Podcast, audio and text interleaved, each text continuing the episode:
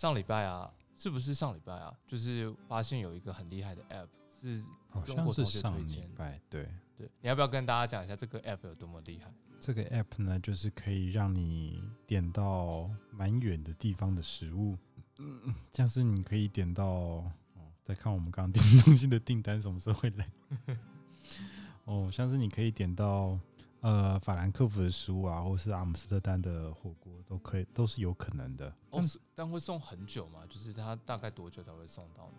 这其实我没有点到这么远的地方过，但是我猜应该不会太久吧，不然就是他可能要你前一天就先决定好。哦，懂了我也不，法兰克福跟阿姆斯特丹的感觉是要真的是要一段时间之前跟他订，他才会帮你送。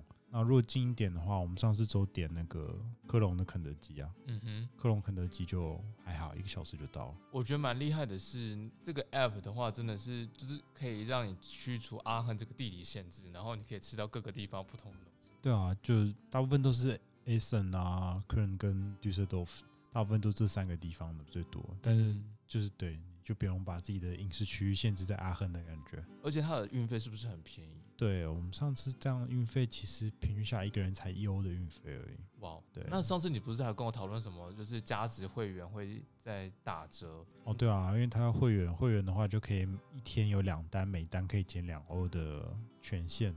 但要成为会员，你还必须先往里面加值两百欧，才会一个月的会员，还是有点贵啊。哦，对啊，有点贵。但是如果是一个喜欢常吃亚洲菜的，应该还是 CP 值蛮高的。对，但我最近发现它有个问题，我发现它有些东西会下架，像阿姆斯特丹火锅就不见了，不知道是不是因为那个送货的人不干了，哎，对耶，这让 我很好奇，方下架。他送货的人是外国人吗？还是中国人？人哦，是中国人。对，哦，哎，很厉害哎，真的是中国人把他的事业就做到欧洲来这样子。对啊，我猜应该是要有人去愿意接这个单，他才有办法送货吧。所以上面的店家感觉会来来去去的，就是没有那么固定。这让我有点想到，就是像那种 blah blah car，嗯那但是是美食版的 blah blah car。对，有点类似，他可能刚好要跑，要要跑这么远的地方，帮你送个餐，这样。对啊，这样子感觉还不错。这个这个 app 的名字呢，它叫 Leben，L E B E N，。嗯，然后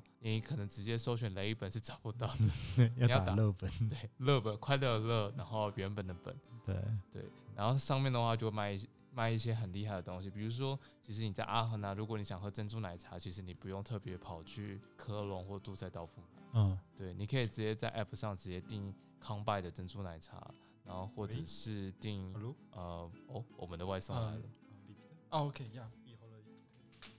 好好暂停暂停。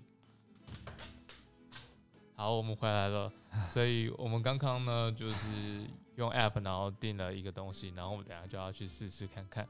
然后，所以总而言之呢，就很推荐这个 app 给大家。对，嗯，如果想要吃东西的话，可以试试看这个 app，可以订到一桌蛮有趣的餐厅的。对，对，那就先错这样子喽，大家拜拜拜拜拜拜。